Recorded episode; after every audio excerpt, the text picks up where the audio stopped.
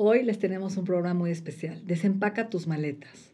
Siempre con la intención de no juzgar, no crear etiquetas, no buscar la forma, y menos de una invitada que psicóloga, sino tomar la profundidad del fondo de esta información tan valiosa. Bienvenidos.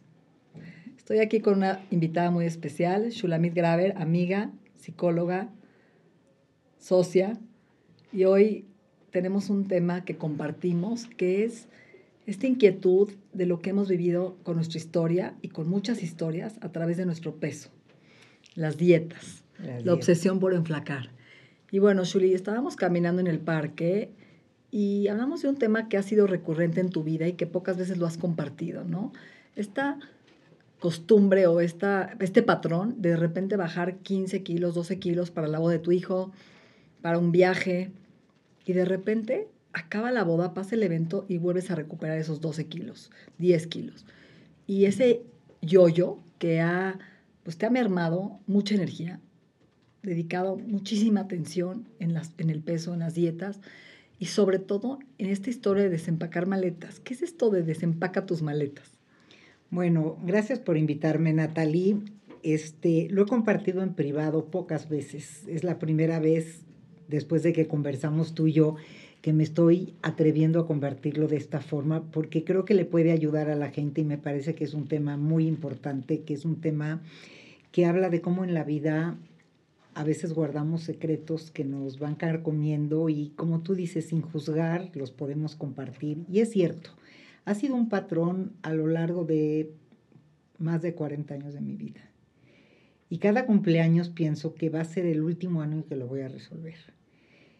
Y siempre tengo la esperanza desde que te conocí de que lo voy a resolver. Y creo que cada vez lo resuelvo un poquito mejor, pero no totalmente.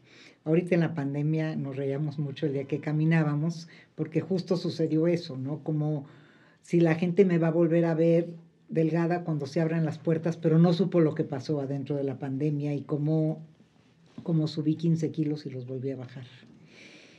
Y empaco maletas entonces, cuando ya decides que llegas a tu peso, empacas maletas para regalar esa ropa. Sí, y digo, nunca más. Y luego me espero un poco, por algún motivo no la regalo y tristemente he desempacado tantas veces esas maletas, con mucho dolor, con mucho dolor. Y digo, nunca más y vuelve a suceder. Y vuelves a, a, usar esta ropa, entonces ahora tienes de todas las tallas en tu closet. Exacto, tengo todo, de todas las tallas que se necesitan, pero no solo eso, cuando me gusta algo lo compro sin que me quede en la talla que no me queda y la señorita me dice, no creo que usted sea esa talla, y digo, pero voy a hacer. Y luego quito etiquetas. Entonces te castigas, lo haces como castigo de que tengo que entrar, entonces me lo voy a comprar para que a fuerzas tenga que adelgazar y me tiene que entrar. Pero ¿qué crees? Me entran. Pero llegas al peso y te entra. Llego al peso Eso que traes hoy le quitaste la etiqueta. Claro, anoche, ¿por qué no? Quito etiquetas, estreno, y la, ¿es nuevo? No, si supieran que lo compré hace un año, en alguna de esas baratas o en algún momento que tuve la oportunidad, porque me va a quedar. ¿Por qué no te puedes quedar con un peso cómodo que sí podrías mantener? ¿Por qué esa obsesión de tener que llegar a algo que a lo mejor no mantienes? Bueno, eso es lo que estamos trabajando tú y yo, porque ahora no solo estás siendo mi nutrióloga amiga, sino casi terapeuta en este tema que estamos trabajando. Y me parece que se vuelve una obsesión para un lado y como no la puedo mantener, entonces suelto. Y suelto al máximo. Es, es un problema de rigidez. Yo trabajo mucho con mis pacientes hablando de la importancia de la flexibilidad de nuestros patrones rígidos. Y creo que este es un patrón que es un reto para mí. Es la rigidez de que sí, de que quiero seguir tu consejo, de que cada comida es una oportunidad para reparar, de que si te comiste un chocolate en la mañana no te tienes que comer 43, pero me cuesta. Si yo me compro, me como algo fuera de un régimen, siento que es un pecado y me tengo que castigar. O, ya, no, o, ya te desbordas. O ya me desbordo. Y no me desbordo un día, me desbordo tres meses, hasta que llega un límite que me veo y digo, no, no puedo estar así, y entonces vuelvo a la rigidez de nuevo, de un patrón rígido, rígido, rígido, rígido. O sea, todo o nada todo o nada. Y cuando llegas a un peso cómodo, ¿no lo puedes mantener un año, dos años o sí? Sí, he logrado mantener un peso cómodo por un año, pero no más. Pero un peso adecuado, que te sientes bien contigo, no un peso loco que pones eh, eh, en, ¿no? en riesgo tu salud, tus hormonas. y me he llegado a mantener hasta un año. Ok. Pero no he logrado mantenerme. Más de un año. Más de un año. ¿Por qué? Hay disparadores que te generan. ¿Qué son los disparadores que te hacen que no mantengas ese peso? Dejas el ejercicio, empiezas a comer compulsivamente. ¿Qué es? Es todo el paquete. Dejo el ejercicio, empiezo, empiezo a comer. Es como una ansiedad desbordada que no logro llegar a mi centro. Y cuando llego a mi centro, me es tan fácil controlarlo. Entonces, en esto de desempacar maletas, nuestro título de hoy, pensaba yo, ¿qué, qué más empaco y desempaco en el proceso? Yo creo sí, porque no es el peso, el peso es el síntoma, ¿no? Es, es ¿Qué está atrás que te hace compulsionar? Estos disparadores, diríamos, que te hacen ser o muy estructurada, muy cuadrada por el miedo a llegar gorda a la boda o al cumpleaños. Y ahí es donde el miedo es tu látigo y la culpa, ¿no? Y no la conciencia. Sí, no voy a llegar a ningún evento importante y no voy a estar en ninguna fotografía, ¿no? Me dejo ir. Como quiero estar. Pero después pareciera que me dejo ir y que no tuviera importancia el esfuerzo que hice, ¿no? Este, mucha gente a mi alrededor me dice, pero el esfuerzo que hiciste, pero yo pienso lo vuelvo a hacer. Y algún día me dieron una interpretación que me ha servido y la tengo muy presente, que me decían que soy como el montañista, que me gustan los retos de la vida. Entonces, que subo una montaña y cuando llego a la cima ya conquisté el reto y pierde el chiste. Y se acabó, se acabó la adrenalina. Entonces, tengo que volverlo a hacer de nuevo. Y lo he hecho 40 años, o sea, no, no estamos hablando de algo de 5 años, nunca he hablado de esto públicamente, son 40 años. Desde que era adolescente me decían en la escuela el globo, porque de repente tenía esos kilos de más, salíamos de vacaciones, regresaba, era yo flaquita, me inflaba y me desinflaba. Dietas tengo, ya tiré los folders, ya los quemé, ya dije no voy a hablar de dieta. anfetaminas, masajes. no hay nada que no haya hecho yo en la vida, nada. ¿Y a qué crees que es ese disparador? ¿Eso tiene que ver con tu relación con tus papás, con la aceptación de tu cuerpo, algo aprendido? Mira, tiene que ver con, ciertamente, y siendo psicóloga lo reconozco, con una historia difícil con mi padre, que no, nunca me aceptó, que en verdad cuando embarnecí un poco de adolescente me dijo, aquí no van a haber gordas y ahí, sin yo sentirme con sobrepeso, empezó una no aceptación y un incursionar en dietas. Pero, a ver, Natalia. Para ser amado y aceptado. Sí, pero fíjate que yo trabajo mucho con la gente que en algún momento de tu vida te tienes que hacer responsable de tu historia. Entonces, no me quiero centrar ahí porque entonces infancia en destino y no lo creo. Nosotros siempre podemos reconstruir, redefinir el rumbo y el destino que queremos tomar. Entonces pudo haber sido un disparador, pero tan fuerte para llevar 40 años sin resolver un problema.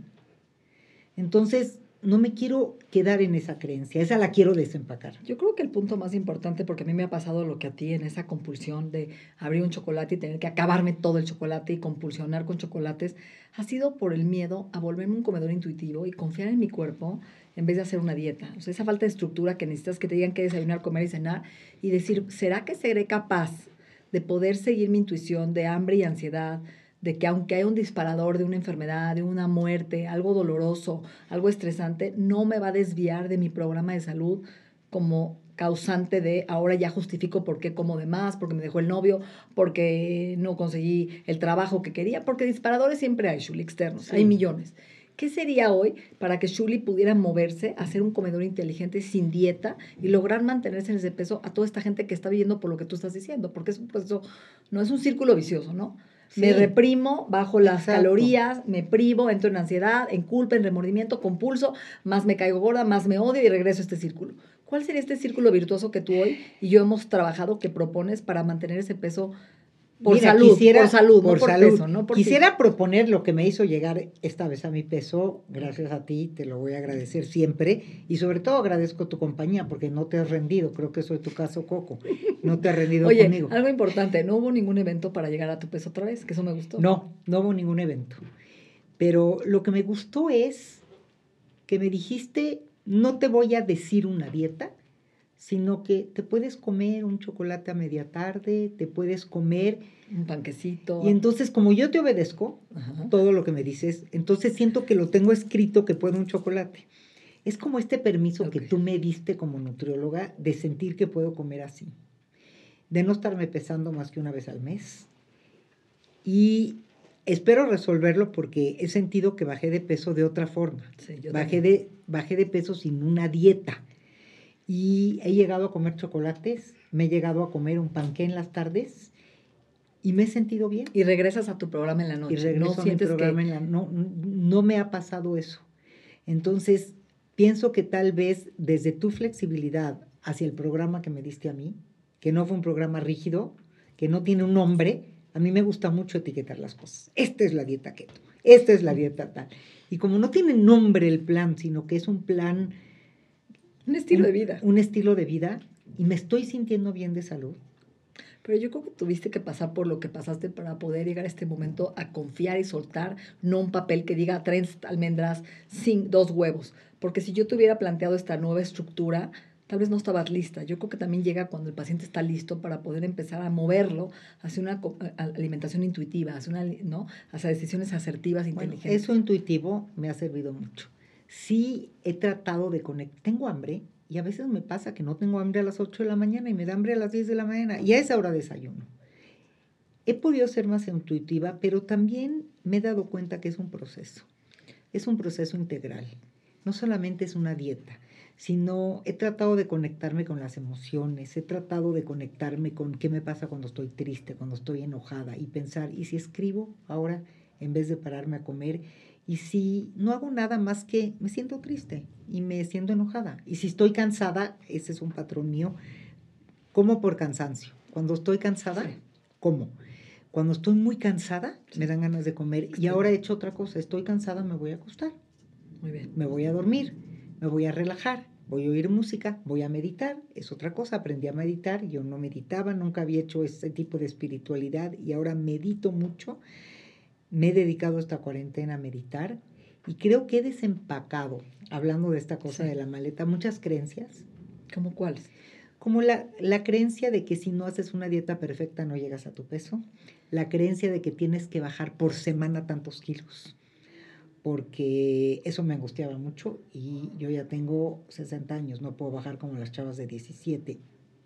Y con, con, con mismas pacientes que llegan a mí me he dado cuenta que las, las he podido contagiar de la idea de proceso. La gente se toma en engordar un año. Y cuando llega contigo dice, dime en cuánto tiempo puedo bajar esto. En dos meses. Ponme a puros licuados. Este, quiero hacer algo rápido. Y creo que la idea de proceso, estoy como coqueteando yo con esa idea. Coqueteando me refiero entendiendo que los procesos tienen un tiempo.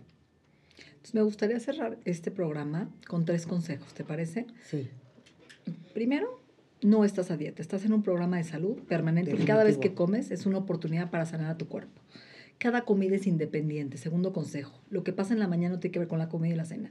Si en la mañana tomas unos chilaquiles y tres pan dulces y panes dulces y una malteada, en la, no te castigas, no haces más ejercicio, no, no, no lo compensas. Simplemente regresas a comer sano en la comida y en la cena.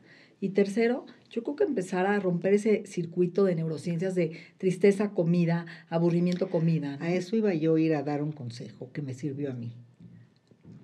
Hay que ponerle nombre a nuestras emociones, nombrarlas, distinguirlas. Y cuando la distingues, tener una estrategia en ese momento para canalizar la emoción. Si no la tienes en tu repertorio y en tus recursos, vas a ir a esta idea de un bocado dulce para un trago amargo. Y yo creo que terminaría con lo que empezamos del fondo y la forma. No ser tan duro con nosotros mismos en la forma. ¿no? Somos demasiado demasiado estrictos, demasiado cuadrados, demasiado rígidos. Y si tuviste un desliz, si no pudiste regresar en la siguiente comida porque estabas de viaje o estás empezando a, comer por ansiedad y se, ni modo porque hubo un evento difícil, se vale. Pero anótalo, escríbelo y obsérvalo, que es parte de este aprendizaje y este y ten conciencia de lo que viviste, porque solo a través de la conciencia puedes no repetirlo. Y vas a caer. Claro. hay que levantarnos cada vez más rápido y caer menos. Y creo que las maletas que uno empaca las tiene que donar y no guardar para que no tengan uno el recurso. El mismo día. El mismo día. Gracias, Julie. A ti, Gracias por tu valentía, por compartir y por este proceso.